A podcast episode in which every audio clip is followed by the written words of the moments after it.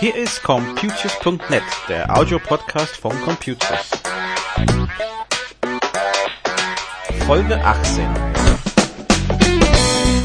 Heute haben wir zwei Themen rund um Windows 7, der neue Betriebssystem, der demnächst erscheinen wird.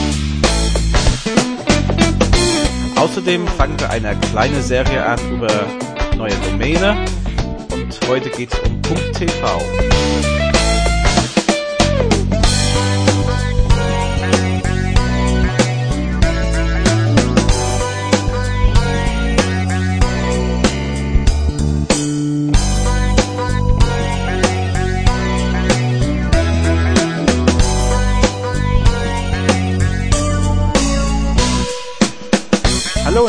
willkommen zum Computius.net Folge 18. Und zwar sind wir jetzt ganz gespannt hier auf die neue Windows 7. Das kommt dann äh, ja in circa anderthalb Wochen raus. Offizieller Launchdatum ist der 22. Oktober. Und wir haben es schon mal gesehen. Also es ist nicht so, dass wir jetzt hier im täglichen Beta-Test sind. Dafür ähm, gibt es bei dem Tagesgeschäft einfach nicht den notwendigen Luft. Aber es ist so, dass wir den, äh, wie gesagt, schon mal angeschaut haben und ja, sind äh, insofern ähm, sehr gespannt drauf. Ich beschreibe das so ein bisschen wie äh, es ist wie Vista hätte sein müssen, ist was ich sage.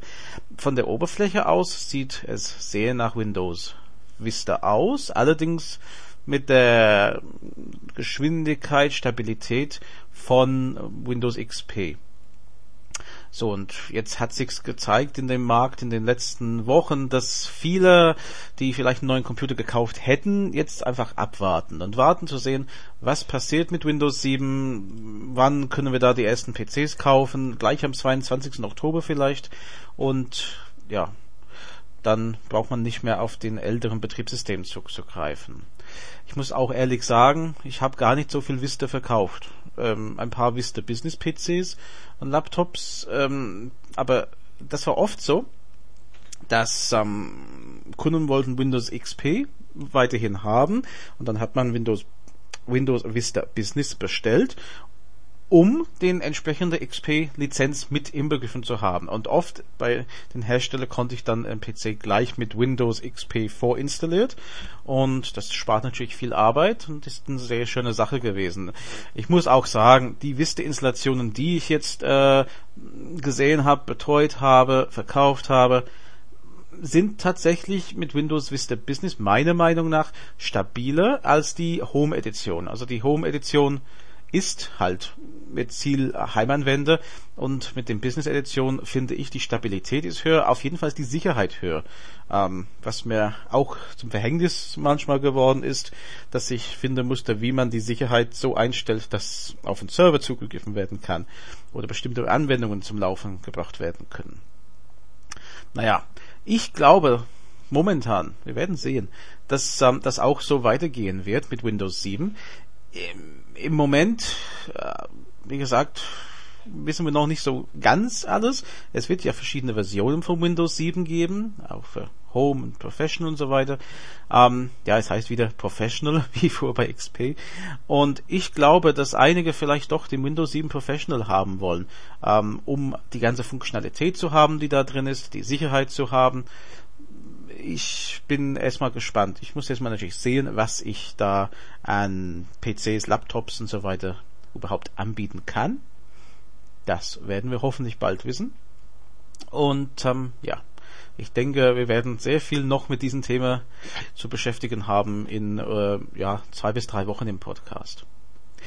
Interessant wieder bei Windows 7 ist, wie Microsoft mit gewisser Themen umgeht, wie den Media Player oder den Internet Explorer, schon länger ein Dorn im Auge für einige andere äh, Programmierer. Ich denke äh, zurück an den Zeit, wo Media Player erstmal groß wurde und ja, da, bis dahin hat man sich immer den QuickTime und den Real Player und alles drauf gespielt und auf einmal kommt dieser Media Player vorinstalliert.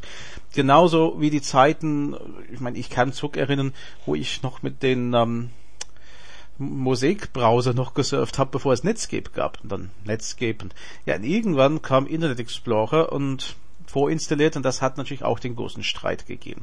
Einerseits gab es dann diesen Version in der EU vom Windows XP ohne Media Player und ähm, es gab natürlich diesen heftigen Diskussionen auch in den USA, aber vor allem vor de, bei der EU über den Einsatz von Internet Explorer als vorinstallierten Webbrowser. So und jetzt sieht das so aus, dass Microsoft sagt, naja, machen wir das gleich mit Windows 7 anders und stellen das als Möglichkeit, direkt ins Betriebssystem den Internet Explorer zu deaktivieren und einen anderen Browser zu aktivieren. Ich habe schon eine Vorschau gesehen, wie das aussehen könnte. Und da hat man dann so Sachen wie Opera, Firefox, Safari nebeneinander mit kürzer Information und kann man dann herunterladen, installieren.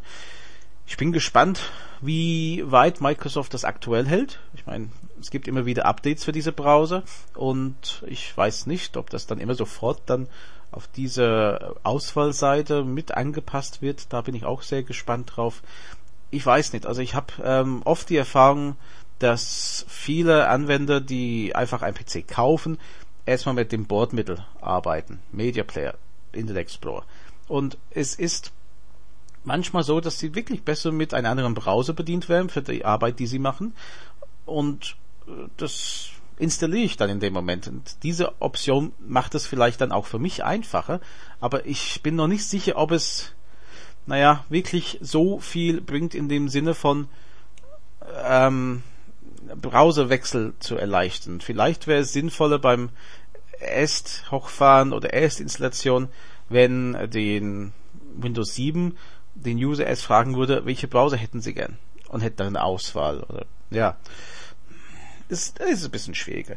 Und dann natürlich mit, man muss sagen, dann bräuchte man natürlich auch Information und, und dann wären die Anwender vielleicht verunsichert und wurden gar nicht erst, was sie da ähm, anklicken sollen. Was vielleicht für Leute für mich gut fürs Geschäft wäre, aber naja, nicht unbedingt der Sinn der Sache ist warten wir also ab, was da kommt und berichten sicherlich später darüber, wie das dann ausgeht. Zum Schluss heute, wir haben überlegt, wir fangen eine neue Reihe an, indem wir bestimmte Domain-Endungen, sogenannte TLD, Top-Level Domains, mal ansprechen.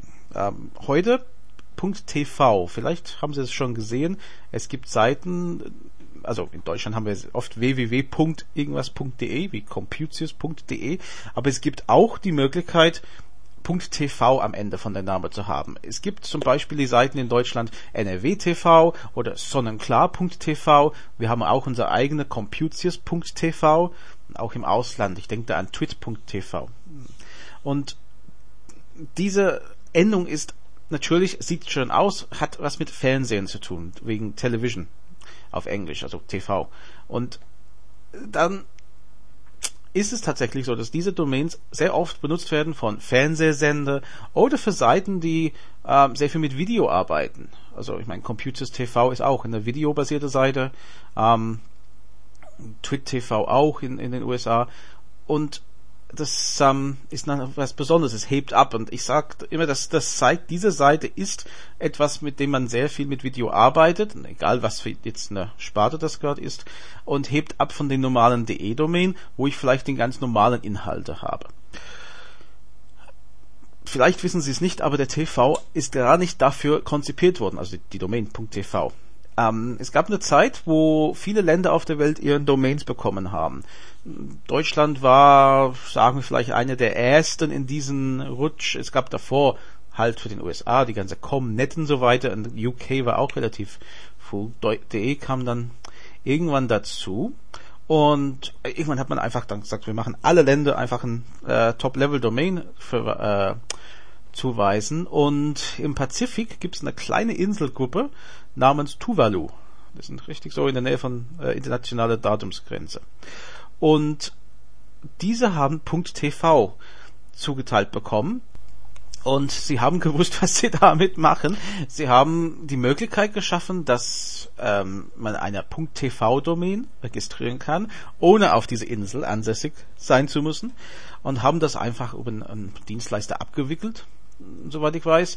Und ja, da ist einiges an Vermögen dadurch zusammengekommen. Die, die Zahlungen für diesen Domäne ähm, sind vor allem natürlich für, für großen Anbieter relativ hoch. Und das fließt alles in diesen Inselgruppe. Ähm, die haben damit Infrastruktur äh, bezahlt, die haben, wenn ich mich richtig erinnere, auch die Aufnahmegebühr für die, für die UNO damit bezahlt.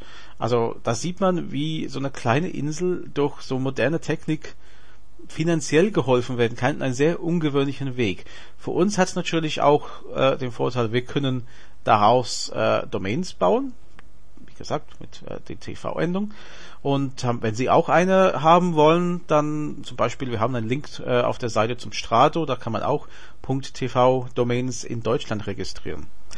Wenn Sie Fragen zu dieser Sendung haben, bitte besuchen Sie unser Forum unter www.computius.de-forum. Wir freuen uns immer wieder über die Themen hier zu diskutieren und auch die Fragen da im Forum zu beantworten. Wir sind dann nächste Woche wieder da mit einer neuen Folge von Computius.net. Bitte denken Sie an unser Newsletter und wir sind dann, wie gesagt, eine Woche wieder da. Bis dann. Tschüss.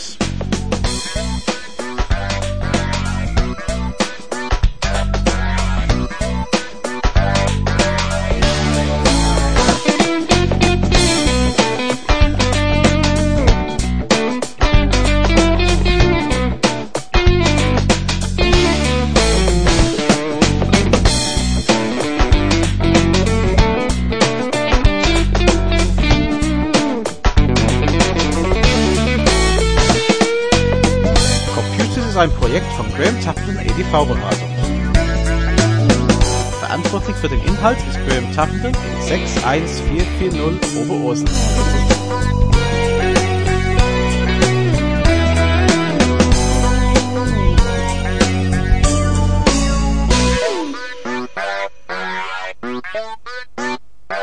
Die Musik ist von Frank Herrlinger.